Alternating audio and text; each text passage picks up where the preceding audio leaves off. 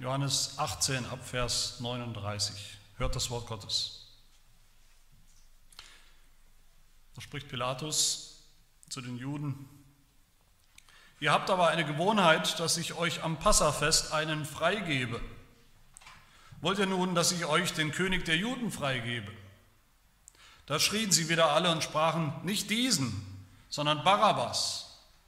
Barabbas aber war ein Mörder. Darauf nahm Pilatus Jesus und ließ ihn geißeln. Und die Kriegsknechte flochten eine Krone aus Dornen, setzten sie ihm auf das Haupt und legten ihm einen Purpurmantel um und sprachen, sei gegrüßt, du König der Juden, und schlugen ihn ins Gesicht. Da ging Pilatus wieder hinaus und sprach zu ihnen, seht, ich führe ihn zu euch heraus, damit ihr erkennt, dass ich keine Schuld an ihm finde. Nun kam Jesus heraus und trug die Dornenkrone und den Purpurmantel. Und er spricht zu ihnen, seht, welch ein Mensch. Als ihn nun die obersten Priester und die Diener sahen, schrien sie und sprachen, kreuzige, kreuzige ihn. Pilatus spricht zu ihnen, nehmt ihr ihn hin und kreuzigt ihn, denn ich finde keine Schuld an ihm.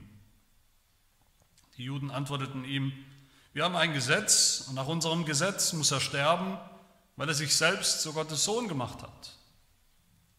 Als Pilatus dieses Wort hörte, fürchtete er sich noch mehr. Und er ging wieder in das Prätorium hinein und sprach zu Jesus, woher bist du? Aber Jesus gab ihm keine Antwort. Da spricht Pilatus zu ihm, redest du nicht mit mir? Weißt du nicht, dass ich Vollmacht habe, dich zu kreuzigen und Vollmacht habe, dich freizulassen? Jesus antwortete, Du hättest gar keine Vollmacht über mich, wenn sie dir nicht von oben her gegeben wäre. Darum hat der, welcher mich dir ausliefert, größere Schuld. Und da suchte Pilatus, ihn freizugeben. Aber die Juden schrien und sprachen, wenn du diesen freilässt, so bist du kein Freund des Kaisers. Denn wer sich selbst zum König macht, der stellt sich gegen den Kaiser. Als nun Pilatus dieses Wort hörte, führte er Jesus hinaus und setzte sich auf den Richterstuhl an der Stätte, die Steinpflaster genannt wird, auf Hebräisch aber Gabata. Es war aber Rüsttag für das Passa und zwar um die sechste Stunde. Und er sprach zu den Juden, seht, das ist euer König. Sie aber schrien, fort, fort mit ihm, kreuzige ihn. Pilatus spricht zu ihnen, euren König soll ich kreuzigen? Die obersten Priester antworten, wir haben keinen König als nur den Kaiser. Da übergab er ihnen Jesus, damit er gekreuzigt werde. Sie nahmen aber Jesus und führten ihn weg. Und er trug sein Kreuz und ging hinaus zur sogenannten Schädelstätte, die auf Hebräisch Golgatha heißt. Dort kreuzigten sie ihn und mit ihm zwei andere zu beiden Seiten, Jesus aber in der Mitte. Pilatus aber schrieb eine Überschrift und heftete sie an das Kreuz und es stand geschrieben, Jesus, der Nazarener, der König der Juden. Diese Überschrift nun lasen viele Juden, denn der Ort, wo Jesus gekreuzigt wurde, war nah bei der Stadt und es war in hebräischer, griechischer und lateinischer Sprache geschrieben. Da sprachen die obersten Priester des, der Juden zu Pilatus, schreibe nicht der König der Juden, sondern dass jener gesagt hat, ich bin der König der Juden. Pilatus antwortete, was ich geschrieben habe, das habe ich geschrieben. Als nun die Kriegsknechte Jesus gekreuzigt hatten, nahmen sie seine Kleider, machten vier Teile, für jeden Kriegsknecht einen Teil und dazu das Untergewand. Das Untergewand aber war ohne Naht von oben bis unten in einem Stück gewoben. Da sprachen sie zueinander, lasst uns das nicht zertrennen, sondern darum losen, wem es gehören soll, damit die Schrift erfüllt würde, die spricht, Sie haben meine Kleider unter sich geteilt und über mein Gewand das Los geworfen. Dies nun taten die Kriegsknechte. Es stand aber bei dem Kreuz Jesus seine Mutter und die Schwester seiner Mutter Maria, die Frau des Klopas und Maria Magdalena.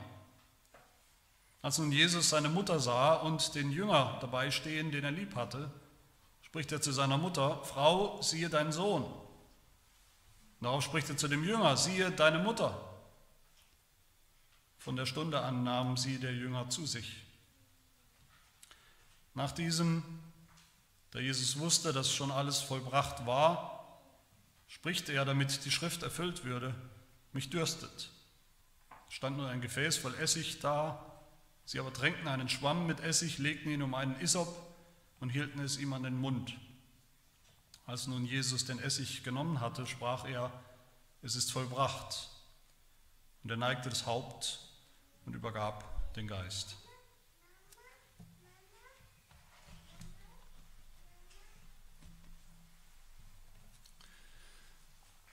Ich denke, Ironie kennen wir alle. Manche verstehen Ironie besser als andere, von ihrem, von ihrem Charakter, von ihrem Naturell her. Aber ich denke, wir alle merken, wenn irgendwo Ironie im Raum ist, wenn jemand mit Ironie umgeht oder ironisch ist. Aber was ist eigentlich Ironie? Bei Ironie wird ja die, die Wahrheit sozusagen absichtlich verdreht, verpackt, ver, verdunkelt, verhüllt, damit unser, unser Gegenüber, unser Gesprächspartner dann danach so ein Aha-Erlebnis hat. Und dann umso klarer sieht, was wir eigentlich, was wir eigentlich sagen wollten. Das heißt, wird, wird sozusagen das Gegenteil vorgetäuscht, um die Wahrheit dadurch umso, umso drastischer, umso deutlicher zu machen. Zur Ironie gehören dann auch irgendwelche Signale oft, die uns anzeigen, dass es sich um Ironie handelt. Manchmal ist es nur so ein Augenzwinkern im, im Gesicht oder auch ein Lächeln. Manchmal merken wir an der hoffnungslosen Übertreibung, dass es sich um Ironie handeln muss.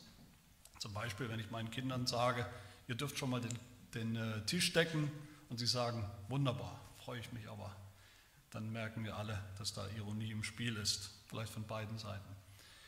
Ironie ist eine Form, eine Redeform, wie wir die Wahrheit zu erkennen geben wollen, besonders deutlich machen wollen.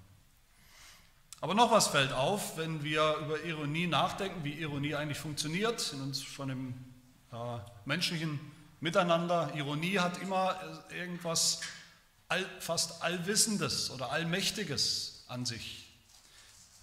Wer Ironie gebraucht, wer ironisch redet, ironisch ausdrückt, der weiß natürlich, wie es wirklich ist dahinter. Der hat den Durchblick und er will auch anderen den, den Durchblick verschaffen, das Aha-Erlebnis verschaffen. So definiert der Duden, der Duden leider heutzutage auch nicht mehr so das Maß aller Dinge, was die deutsche Sprache angeht, aber immerhin, der, der Duden definiert Ironie als, zitiere, als eine paradoxe Konstellation, die einem als Spiel einer höheren Macht erscheint. Ironie ist das Spiel einer höheren Macht. Und wer das noch nicht weiß, dem sage ich es jetzt, die Bibel ist voll, Gottes Wort ist voll von Ironie. Nicht nur jetzt einzelne ironische Redeweisen, nicht nur spricht Gott selbst, in der Bibel immer wieder ironisch und gebraucht Ironie, auch durch seine Sprachrohre, die Propheten zum Beispiel. Viel mehr noch, die, die, die ganze Geschichte der Bibel. Gottes Geschichte ist über, über lange, weite Strecken sehr, sehr ironisch. Es lohnt sich mal tatsächlich auch die Bibel darauf hinzulesen, einfach mal mit dem Blick, wo man überall Ironie findet. Jemand sollte auch mal ein Buch darüber schreiben, Ironie in der Bibel gibt es wahrscheinlich auch äh, Bücher, aber mir ist jetzt keins bewusst im Moment. Aber Gott tut das immer wieder, er verpackt immer wieder die Wahrheit, seine Wahrheit in Ironie, nicht weil Gott das so witzig fände, was in dieser Welt so vor sich geht, sondern weil er diese höhere Macht ist, die durch Ironie, durch die Ironie der ganzen Geschichte eigentlich aufdecken will, worum es wirklich geht, was hier wirklich passiert und wie sich hinter dem in Wirklichkeit seine Wahrheit, sein Plan abspielt und entfaltet. Und der absolute Höhepunkt, der, der definitive Höhepunkt von Gottes Ironie der Ironie in Gottes Geschichte mit den Menschen, mit der Welt, das ist das Kreuz von Golgatha. Das Kreuz, an dem was passiert, an dem doch sicherlich, wenn wir die Geschichte lesen, an diesem Kreuz wird der Schein erweckt, dass Jesus Christus jetzt ein für alle Mal verloren hat. Dass der Sohn Gottes, wenn er es überhaupt war, verloren hat ausgelöscht wird, aus dem Weg geräumt ist, Das Kreuz, das der endgültige, ultimative Sieg der Ungläubigen, der ungläubigen Welt zu sein scheint, über Gott, der Triumph des Unglaubens über Gott, das Kreuz, das doch in Wirklichkeit alles zum Ziel bringt, Gottes Plan zu seinem Ziel bringt, Gottes Sieg, sodass Jesus Christus selbst ja am Ende seines Lebens mit seinem allerletzten Atemzug sagt, sagen kann, nicht, er sagt nicht, Mist, es ist alles schiefgegangen, sondern er sagt, es ist alles vollbracht, alles zum Ziel gekommen, genauso wie es geplant war. Gott hat alles erreicht, Gott hat gesiegt. In diesem Abschnitt hier sind wir natürlich am Tiefpunkt sozusagen der Geschichte. Jesus wird verurteilt von Pilatus. Jesus wird hingerichtet am Kreuz, er stirbt, aber gleichzeitig ist das hier der Höhepunkt der Ironie, der Höhepunkt von Gottes Ironie in seiner Geschichte. Und vier, vier Gruppen von Menschen begegnen uns hier in diesem Bericht von der Verurteilung und, der Hinrichtung von Jesus in dieser tragischen Szene. Die Juden, die Soldaten, Pilatus und Jesus selbst. Und wir wollen uns anschauen, wie Johannes uns hier durch, durch das Mittel der Ironie zeigt, worum es wirklich geht, was dieser Moment hier, dieser tragische Moment wirklich bedeutet, damit wir dann eben umso klarer sehen, worum es geht am Kreuz, damit wir auch so ein Aha-Erlebnis haben, wenn wir die Ironie erkennen, Gottes Wahrheit dahinter erkennen. Natürlich ist nicht Johannes als wunderbarer, toller Schriftsteller, der sich das ausgedacht hat, diese Ironie oder sogar erfunden hat. Der kreative Kopf dahinter, die höhere Macht dahinter ist natürlich Gott selbst. Und zuerst schauen wir uns die Ironie an, die hier bei den Juden sichtbar wird. Die Ironie sehen wir da, wenn wir uns nochmal erinnern, fängt, fängt das schon damit an, wer die Juden eigentlich sind. Wer sind diese Juden, die uns hier begegnen, die uns natürlich die ganze Zeit irgendwo begleitet haben in diesem Evangelium? Wer sind diese Juden eigentlich? Wer sollten sie eigentlich sein? Eigentlich sind sie, waren sie immerhin das Volk Gottes, Gottes eigenes Volk, Gottes auserwähltes Volk, auserwählt von Gott unter allen möglichen Völkern der Welt. Gott hätte alle möglichen auswählen können. Auserwählt zum Heil, zur Erlösung auserwählt, schon hier auf der Erde ein besonderes Volk zu sein, bei dem deutlich wird, dass Gott sie erlöst. Ein Volk zu sein, das jetzt schon anders lebt als der Rest der Welt. Ein heiliges Volk, das jetzt auch schon heilig lebt, in völligem Vertrauen auf Gott und auf Gottes Plan. Ein Volk, dem Gott ein Messias, ein Erlöser versprochen hat, immer schon. Und sie haben sich gesehen, sie haben sich lange gesehnt nach diesem Messias, nach diesem Erlöser, auf ihn vertraut, lange Zeit zumindest. Aber hier begegnet uns ein völlig anderes Volk, der Juden. Ein Volk der Juden, bei dem man sich eigentlich nur im Kopf kratzen kann, was ist da passiert. Ein Volk, das seinen Gott vergessen hat.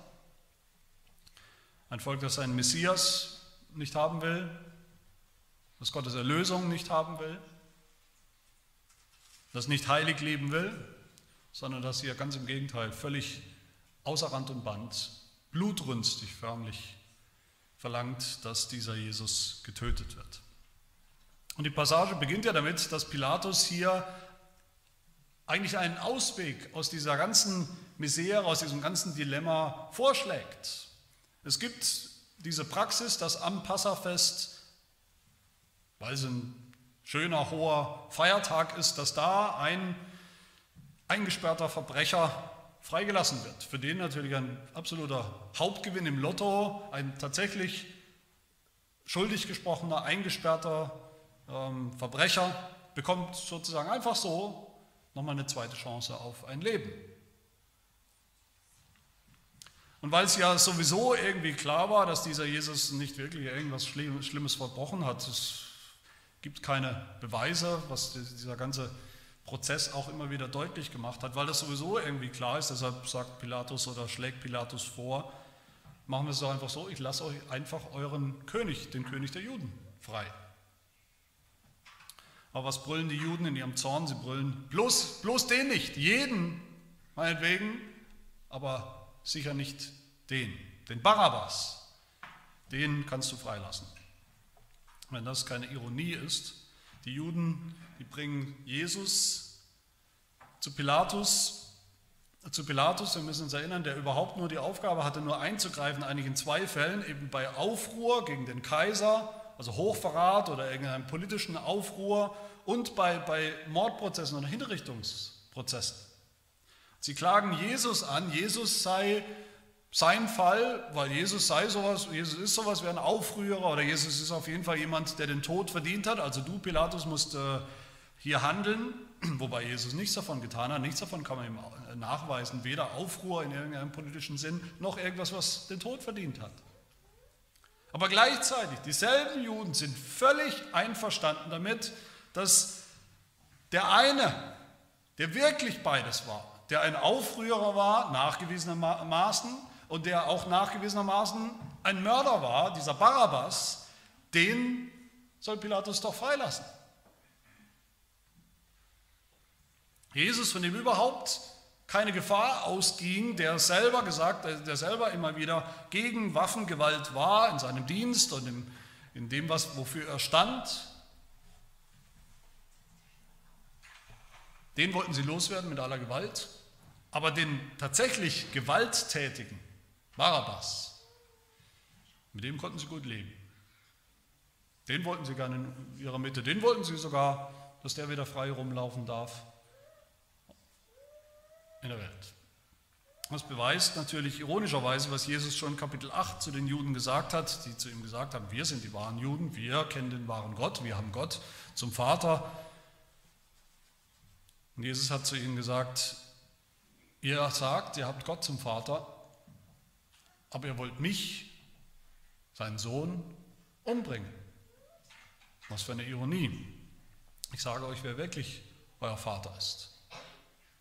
Der Teufel ist euer Vater. Ihr habt den Teufel zum Vater und was euer Vater begehrt, das wollt ihr tun. Und der, der Teufel, war ein Menschenmörder von Anfang an. Ein Mörder, ein Mörder der Wahrheit. Das sehen wir hier. Wir sehen Gottes Ironie daran, dass ausgerechnet die Juden, also ein, ein messianisches Volk, ein Volk, das einen Messias erwartet hat, den Messias nicht haben will, obwohl sie spätestens jetzt und immer mehr in den letzten Augenblicken des Lebens Jesu und auch im Tod immer mehr und immer deutlicher erkennen müssten, dass dieser Jesus doch ganz genau so aussieht, wie der Messias im Alten Testament immer beschrieben worden ist. Verkannt, verachtet, beschimpft, verspottet, bespuckt. Als sie ihn sehen, Vers 6, die obersten Priester und die Diener, die schreien und ja, schreien immer lauter, kreuzige ihn, kreuzige ihn.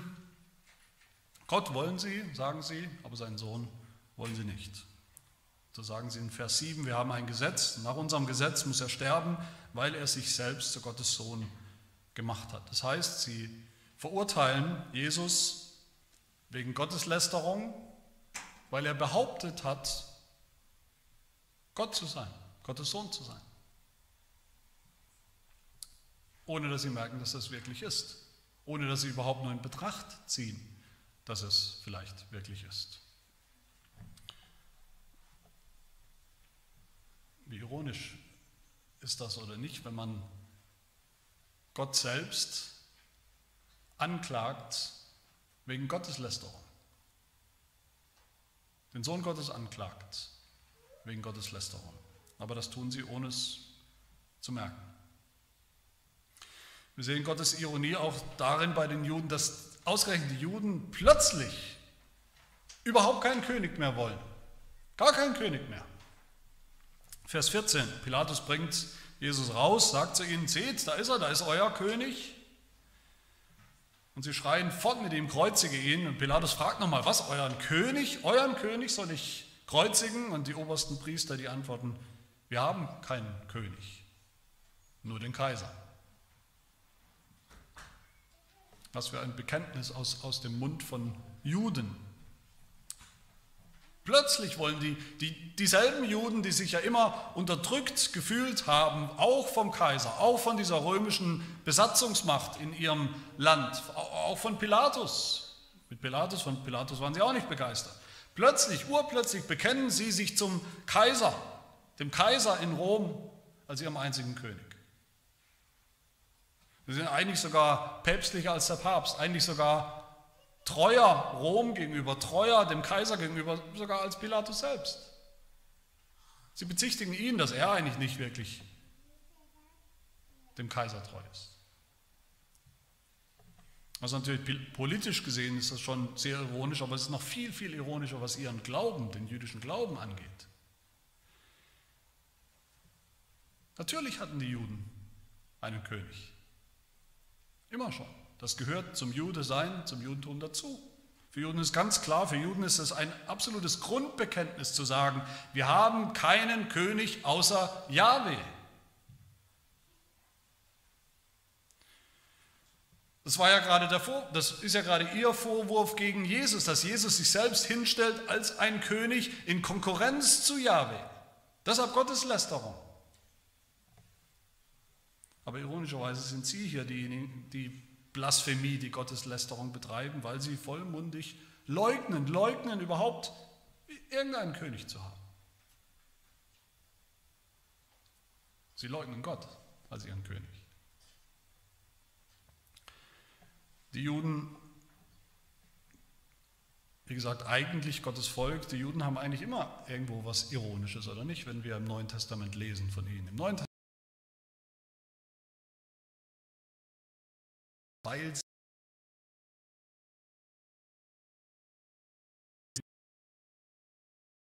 nicht glauben. Und je mehr sie sich verhärten, je mehr sie gegen Jesus vorgehen, gegen ihren eigenen Messias, umso ironischer wird eigentlich ihre, ihre ganze Existenz, dass es sie überhaupt noch gibt. Je mehr sie Jesus loswerden wollen, das, das sehen wir sozusagen als Betrachter, als, als Leser auch von diesen Geschichten, je mehr sie sich bemühen, Jesus loszuwerden, umso mehr erfüllen sie in Wahrheit, in Wirklichkeit Gottes Drehbuch. Desto mehr machen sie ihn zum wahren Messias, der er ja ist. Sie wollen es nicht, aber sie tun es doch. Desto deutlicher wird das. Schritt für Schritt wird das immer deutlicher. Und dann sehen wir ja zweitens auch eine ganze Menge Ironie bei den Soldaten oder den Kriegsknechten, wie es hier heißt. Die Kriegs-, die Soldaten, das sind die, die Henkersknechte von Pilatus, also Männer, die sicherlich abgestumpft waren, Männer, die es gewohnt waren, Verbrecher hinzurichten. Und was tun sie hier in dieser ironischen Szene. Sie krönen Jesus zum König, sie setzen ihm eine Krone auf, die sie flechten, sie ziehen ihm einen, einen Mantel, einen königlichen Mantel um und sie fallen nieder vor ihm als König und sie, sie huldigen ihm, sie sagen, sei gegrüßt, du König der Juden. Natürlich tun sie das im, im Spiel, im Spott, im Hohn. Die Krone ist nicht aus Gold, wie sie sein sollte, die Krone ist aus Dornen. Nachdem sie ihn so im Spott im Spiel angebetet und verehrt haben, schlagen sie ihm auch ins Gesicht. Aber immerhin könnte man sagen, die Ironie ist ja, dass sie doch recht haben. Jesus ist ja richtig verstanden, der König der Juden. Er ist ja tatsächlich ein König, der nicht gekommen ist, um verehrt zu werden, in Herrlichkeit auf irgendeinem irdischen Königsthron zu sitzen, sondern der gekommen ist in Niedrigkeit, der gekommen ist, um sein Leben zu geben. Und sie geben ihm, diese Henkersknechte geben Jesus hier die einzige Krönungszeremonie, die er auf Erden jemals bekommen hat. Und als sie ihn dann endlich ans Kreuz gehängt haben, dann machen sie einen Spaß daraus, seine, seine Klamotten, die er jetzt keiner mehr braucht, seine Klamotten aufzuteilen unter sich. Nur bei dem Untergewand haben sie ein Problem, das ist ja aus einem Stück gewebt, sagt uns unser Text. Und sie schade, dieses Untergewand auseinanderzuschneiden, zu vierteln. Vers 24, sie sprachen zueinander, lasst uns das nicht zertrennen, auseinanderschneiden, sondern darum losen, wem es gehören soll, wer es bekommen soll. Eigentlich eine völlig uninteressante, völlig lächerliche Randnotiz, die, die niemanden interessieren würde. In dieser Szene von der Kreuzigung von Jesus. Was interessiert uns das? Würde eigentlich niemanden interessieren, wenn da nicht Psalm 22 wäre, in dem der Messias Jahrhunderte vor dem Kreuz, Jahrhunderte vor der Szene, in der wir sind. Der Messias sagt, Vers 17, wir haben es schon gehört aus Psalm 22, die Beschreibung, Hunde umringen mich, also Ungläubige umringen mich, eine Rotte von Übeltätern, Verbrechern umgibt mich, sie haben meine Hände und Füße durchbohrt, ich kann alle meine Gebeine zählen, sie schauen her und sehen mich schadenfroh an, sie teilen meine Kleider unter sich und werfen das Los über mein Gewand. Natürlich haben die Soldaten überhaupt keine Ahnung davon, was sie tun. Wahrscheinlich kennen sie auch Psalm 22 nicht. Aber Johannes schon. Er schreibt in Vers 24, dies geschah, damit die Schrift erfüllt würde, die spricht, sie haben meine Kleider unter sich geteilt und mein Gewand, über mein Gewand das Los geworfen. Dies nun taten die Kriegsknechte, sagt Johannes. Das haben sie getan, das haben sie erfüllt, ohne es zu kapieren. Und die Ironie ist auch,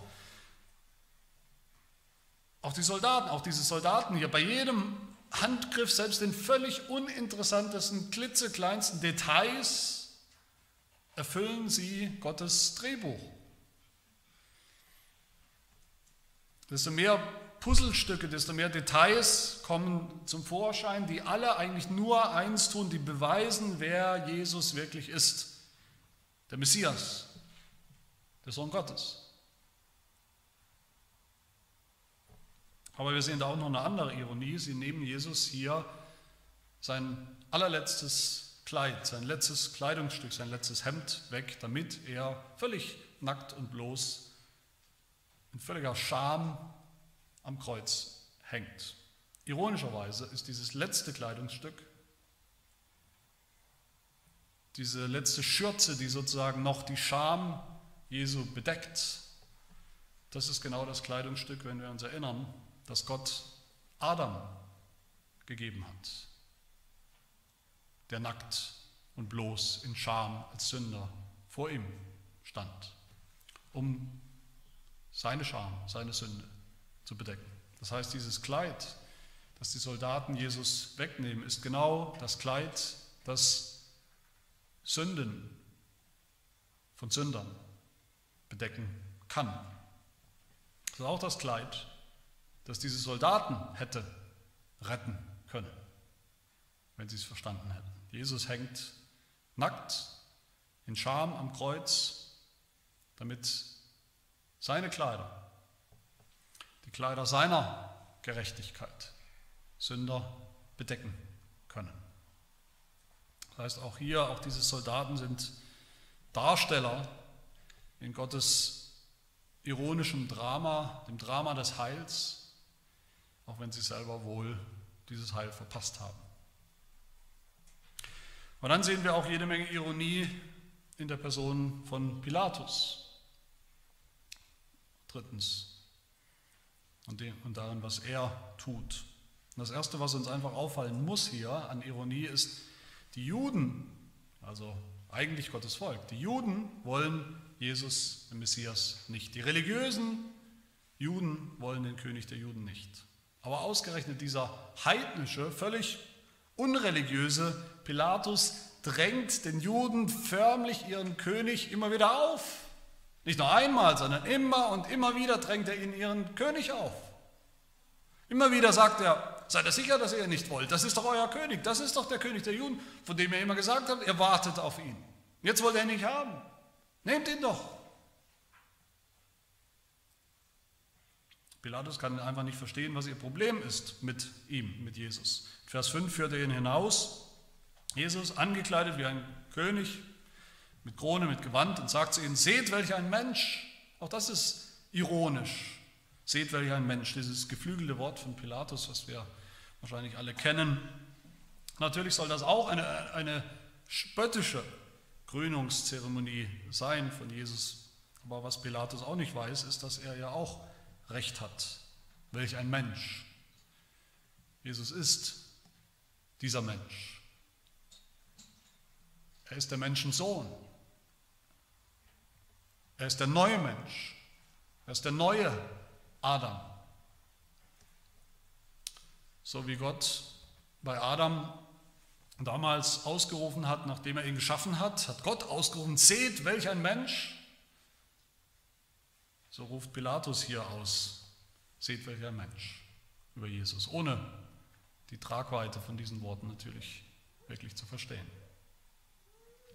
Die nächste Ironie ist, dass die Juden ja nur deshalb Jesus zu Pilatus bringen, weil ihnen klar ist oder weil sie sich sicher sind, dass er, ihn, dass er Jesus verurteilen wird. Deshalb bringen sie ihn zu Pilatus, aber in Wirklichkeit geht das völlig schief. Äh, Pilatus bestätigt gleich mehrfach in seinem Verhör und in dem Prozess, ich finde einfach beim besten Willen keine Schuld bei ihm. Der ist alles Mögliche vielleicht, dieser Jesus, der ist vielleicht auch ein komischer Vogel, ich weiß auch nicht, was ich mit dem anfangen soll, aber was er auch immer ist, auf jeden Fall ist er völlig unschuldig im Sinne des Gesetzes, des geltenden Rechts. Das heißt, Pontius Pilatus, der hochoffizielle Gesandte des Kaisers in Rom, man könnte sagen, ein Vertreter des römischen, eines wichtigen, bekannten Rechtssystems, der geht ein in die Geschichte, in die Annalen der Geschichte als der Richter, der was zu sagen hat und der höchst offiziell für die ganze Welt, für die, für die ganze Nachwelt die volle juristische Unschuld Jesu beglaubigt, festhält. Und dann geht er hin und lässt Jesus erstmal auspeitschen. Vers 1, den unschuldigen Jesus, von dem er gesagt hat, er ist unschuldig. Das klingt nach einem Widerspruch, ist es zunächst aber auch eigentlich gar nicht. Pilatus lässt Jesus, man könnte sagen, er lässt ihn nur auspeitschen, weil er denkt, weil er hofft, damit ist das Thema vom Tisch, damit ist es erledigt, damit sind die Juden vielleicht auch zufrieden, damit kommt Jesus ja noch ganz gut weg, auf jeden Fall kommt er mit dem Leben davon, Thema erledigt. Das war seine Absicht. Das klappt so natürlich nicht. Und da schließt sich dann gleich die nächste Ironie an, nämlich der Fakt, dass Pilatus völlig überzeugt von der Unschuld Jesu ihn am Ende dann trotzdem verurteilt. Verurteilt aus lauter Angst um seine eigene Haut, um seinen Job. Die Juden drohen ihm, Vers 12, wenn du diesen freilässt, dann bist du sicher kein Freund des Kaisers. Wer sich selbst zum König macht, der stellt sich gegen den Kaiser und du musst was dagegen tun, sonst geht es dir an den Kragen, Pilatus. Pilatus, das wissen wir, hat sich vorher schon einige Patzer erlaubt in seinem, in, seiner, in seinem Amt.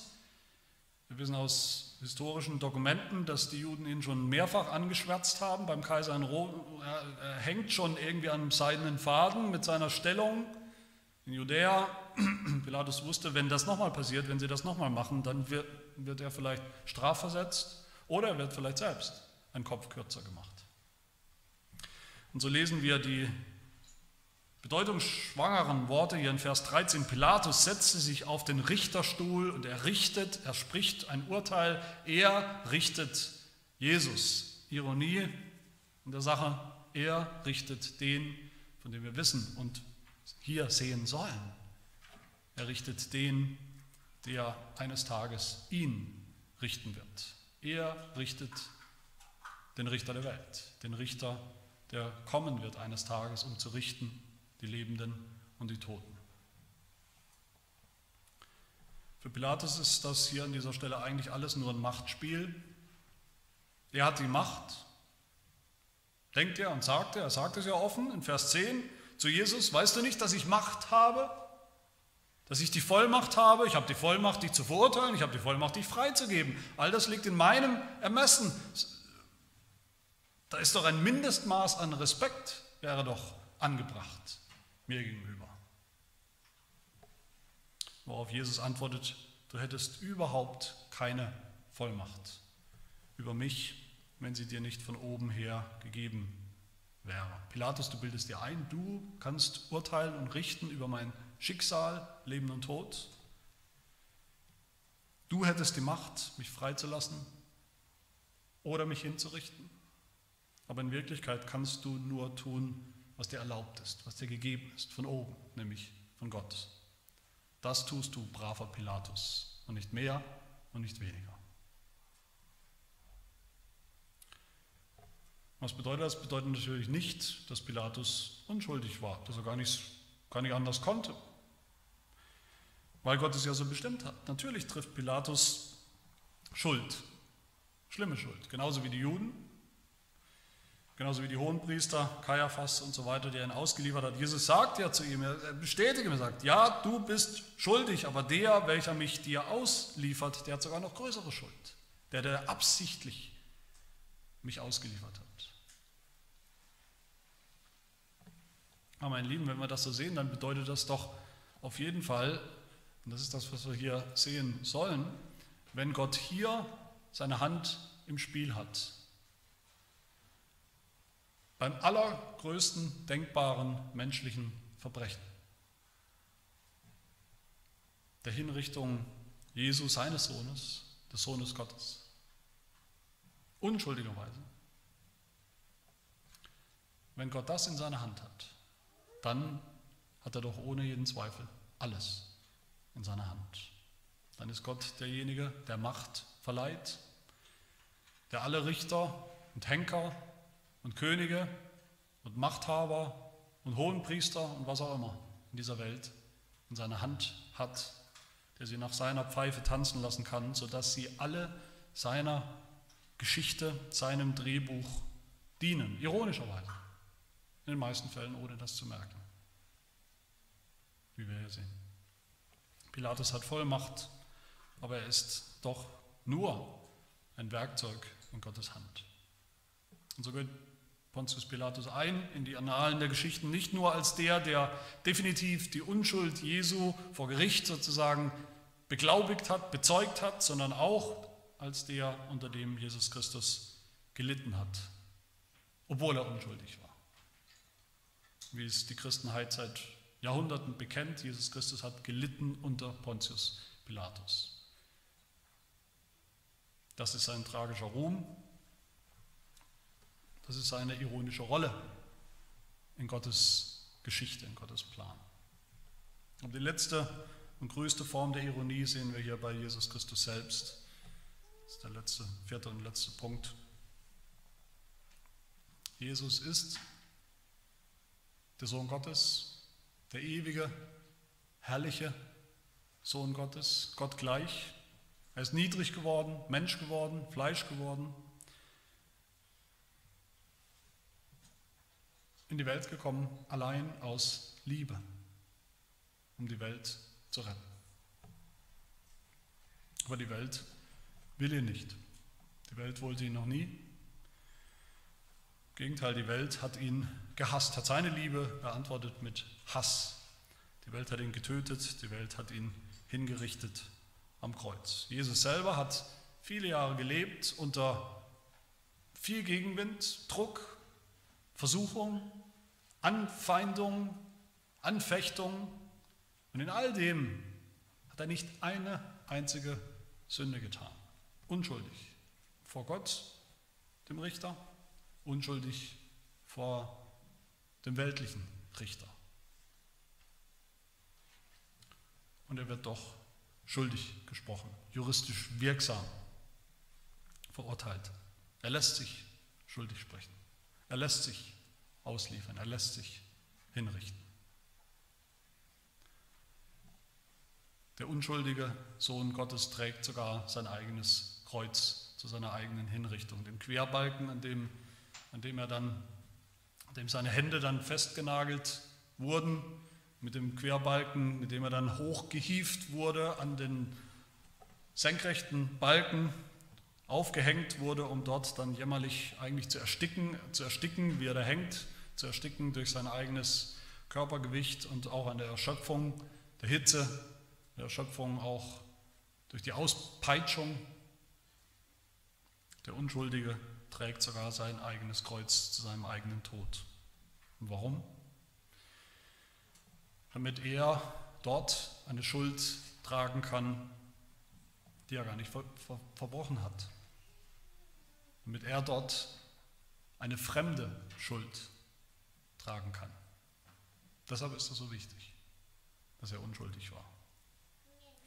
Jesus, der Unschuldige, der Sündlose, stirbt an einem Kreuz, an dem schlimmsten Folterinstrument und die Ironie dahinter sollte uns aufgehen. Der, der Aha-Moment, den wir haben sollten, ist klar. Er starb da nicht für sich. Er starb für uns, für jeden einzelnen von uns, für Sünder, die genau diese Stelle am Kreuz, diese Strafe und diesen Fluch verdient haben, tatsächlich verdient haben, weil sie schuldig sind. Jesus wurde gekreuzigt, heißt es auch hier in unserem Text, mitten zwischen zwei Verbrechern, echten Verbrechern. Er in der Mitte, zwischen ihnen einer rechts, einer links. Er, der kein Verbrecher war, wurde mit den Verbrechern vermischt und identifiziert, zu ihnen gezählt. Ironischerweise stimmt das auch. Gott selbst hat Jesus an dieser Stelle als Verbrecher angesehen, zu den Verbrechern gezählt. Hat er nicht mehr als unschuldig angesehen, sonst hätte er nicht sterben lassen. Gott selbst, der Vater, als Richter hat Jesus sterben lassen als Verbrecher, als schuldig, weil er eben unsere ganze Schuld aufgeladen hat. Genauso hat Gott es ja angekündigt, auch schon Jahrhunderte vorher, in Jesaja 53 über den Messias. Da heißt es in Vers 12, darum will ich ihm die vielen zum Anteil geben, also ein Volk, das er retten wird, dafür, dass er seine Seele dem Tod preisgegeben hat und sich unter die Übeltäter zählen ließ, unter die Verbrecher zählen ließ, freiwillig, und die Sünden vieler getragen und für die Übeltäter gebetet hat. Jesus, der immer der geliebte Sohn Gottes war. Jesus, dem Gott selber, der Vater, aus dem Himmel mit lauter Stimme immer wieder bezeugt hat, du bist mein geliebter Sohn. Nur Liebe vom Vater zum Sohn. Der soll plötzlich von Gott verflucht und verhasst sein. Am Kreuz. Alleingelassen. Sich selbst überlassen. Und die Ironie dahinter, das war unser Fluch der ihn da getroffen hat, den er ertragen, den er erlitten hat.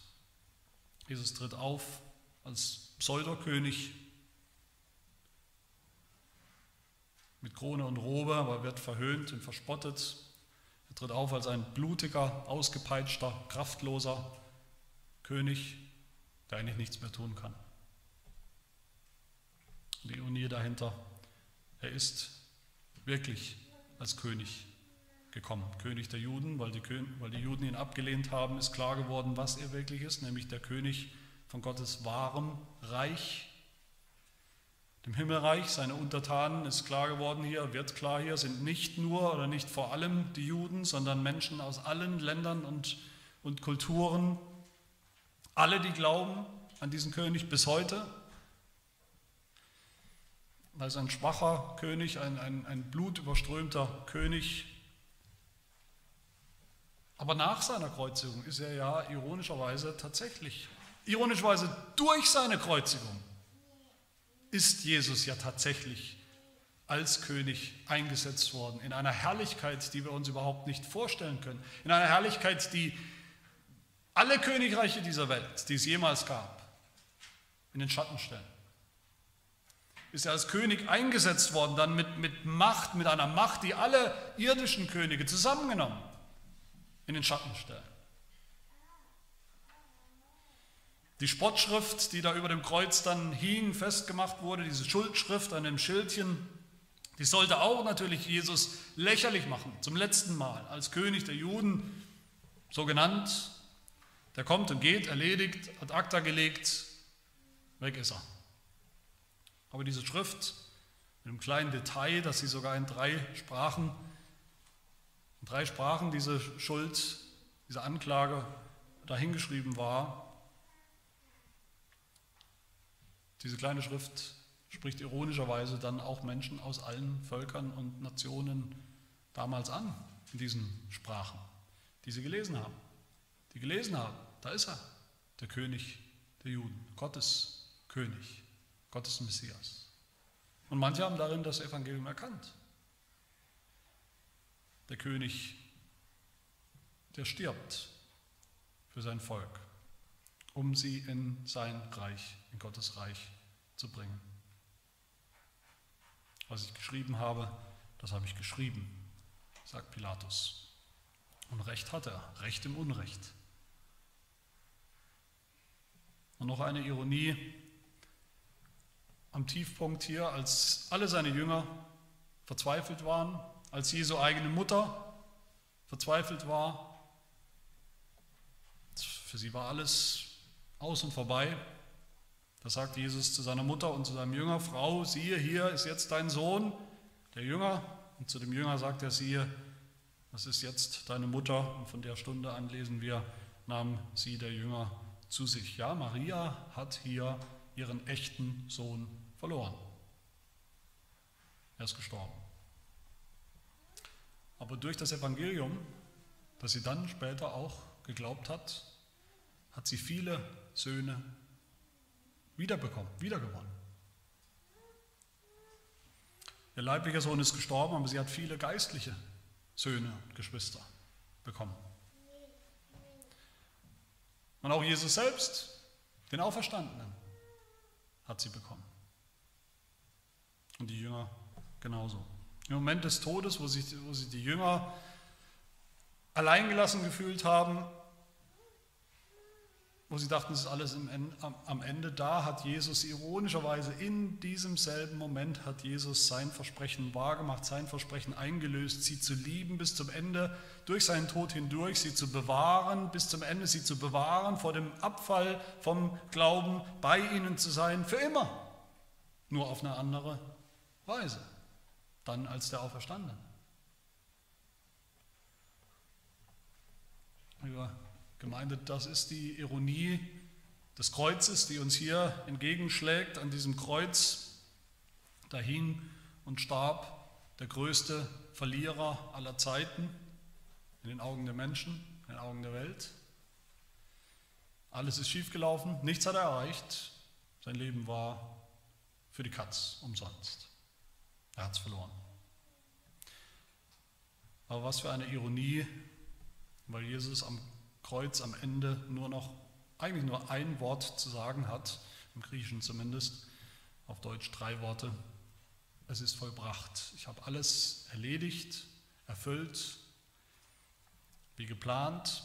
Ich habe alles gesagt, alles getan, wozu Gott, der Vater, mich gesandt hat, bis ins Kleinste hinein, alles erledigt, gesagt und getan, Mission erfüllt, erfolgreich, siegreich. Der Sieg ist erreicht, alles ist eingetroffen, wie vorhergesagt im Alten Testament. Da könnt ihr es nachlesen. So hat Jesus verstanden und das sehen wir immer und immer wieder und besonders in den Ereignissen um seinen Tod, auf seinen Tod hin und am Kreuz immer wieder dieser Refrain, damit sich erfüllt, was gesagt war, was geschrieben steht.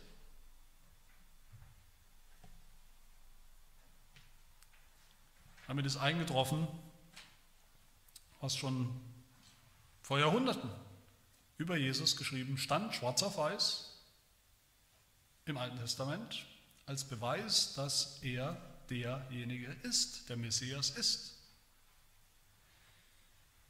Dass Gottes Hand hinter seinem Leben und hinter seinem Tod steht und darin sichtbar wird.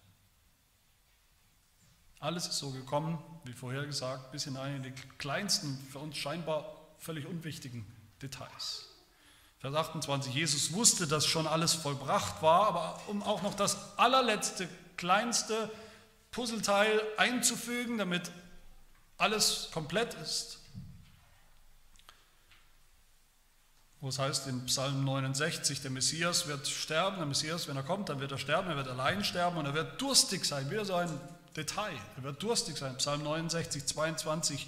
Sie gaben mir Galle zur Speise und Essig zu trinken in meinem Durst, Jahrhunderte vor seinem Tod. Und Jesus fügt dieses Puzzlestück auch noch ein, indem er am Ende sagt, mich dürstet.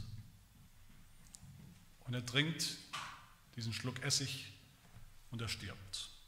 Und alle, das ist das, was wir erkennen müssen, wie es uns eigentlich wie Schuppen von den Augen fallen muss. Alle, die wir hier sehen, in diesem Bericht, in dieser Geschichte, alle haben ihre Rolle gespielt, ob bewusst oder unbewusst, in den meisten Fällen unbewusst, ihre Rolle gespielt in Gottes Drehbuch. Die Juden haben ihre Rolle gespielt, die Soldaten haben ihre Rolle gespielt, Pilatus hat seine Rolle gespielt und Jesus Christus selbst und Petrus und viele andere mehr. Alle hatten ihre Rolle in Gottes Drehbuch, in seiner Geschichte, in seinem Plan.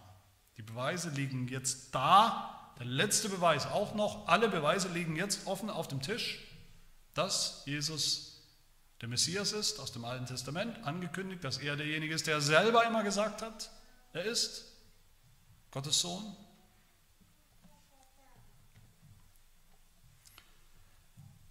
Und dann kommt das große Finale, er neigte das Haupt und übergab den Geist. Erst dann war natürlich alles vollbracht. In dem Moment, wo er tot war, verflucht, alleingelassen, belastet mit der Sünde der Welt, mit unserer Sünde. Seht, welch ein Mensch, seht, welch ein Gott, seht, welch ein Evangelium. Meine Lieben, das ist die Ironie, die Ironie des Kreuzes. Gott hat diese Ironie gewählt, dass wir sie sehen, damit wir umso deutlicher sehen, worum es geht im Evangelium. Damit auch wir ein Aha-Erlebnis haben. Die Fakten liegen da. Jesus ist der Messias, er ist der Sohn Gottes, der Mensch geworden ist, um für uns zu leben, um für uns zu sterben. Sehen wir das? Glauben wir das? Dass er alles vollbracht hat. Dass sein Gehorsam unser Gehorsam war und ist. Dass er uns nackten Sündern sein letztes Kleid, die Kleider seiner Gerechtigkeit, seines Gehorsams schenkt, um uns zu bedecken in unserer Sünde. Dass sein Leiden das Leiden war, das wir definitiv verdient haben, weil er unschuldig war, aber wir die Verbrecher sind gegen Gott. Dass sein Fluch am Kreuz unser Fluch war, sein Tod unser Tod, dann dürfen wir auch wissen, dass sein Leben, seine Auferstehung auch unser Leben ist, unser neues und ewiges Leben. Die größte Ironie unseres Lebens ist ja, dass Gott uns gemacht hat. Gott hat uns alle gemacht. Er hat uns geschaffen. Wir sind seine Geschöpfe. Er ist unser Gott und unser Vater. Aber wir wollen diesen Gott nicht. Wir sind Sünder von Anfang an. Aber ironischerweise sind es gerade die Sünder, nicht die, die sich für völlig in Ordnung halten, sondern die Sünder sind diejenigen, die Gott erlösen will durch den Tod seines Sohnes am Kreuz. Ich hoffe, dass niemand von uns diese Ironie verpasst, diese Ironie des Evangeliums, diese Wahrheit des Evangeliums. Amen. Wir beten. Herr, unser Gott und Vater, wir danken dir für deinen Heilsplan. Wir danken dir für das Kreuz, das Kreuz, an dem ironischerweise der heiligste, allerheiligste, gerechteste, gehorsamste Mensch hing, der jemals gelebt hat, um dort unsere Sünden, und zwar alle, die Sünden von völlig unheiligen Menschen, von Unheiligen, von den unheiligen Sündern, die wir sind, auszutilgen, auszulöschen zu sühnen.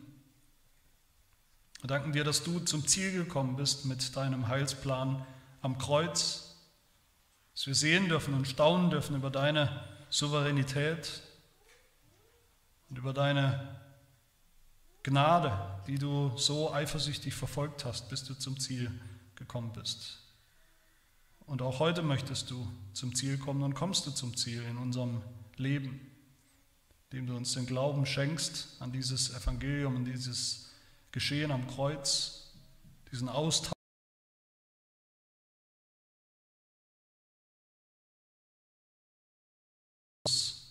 und die Übertragung von seiner Gerechtigkeit auf uns. Herr, hilf, dass wir auch unser ganzes Leben sehen unter dem Kreuz, unter dem Kreuz, an dem du unser altes, sündhaftes Leben gekreuzigt Leben, das geistliche und das ewige Leben hervorgebracht hast. Das bitten wir in Jesu Namen. Amen.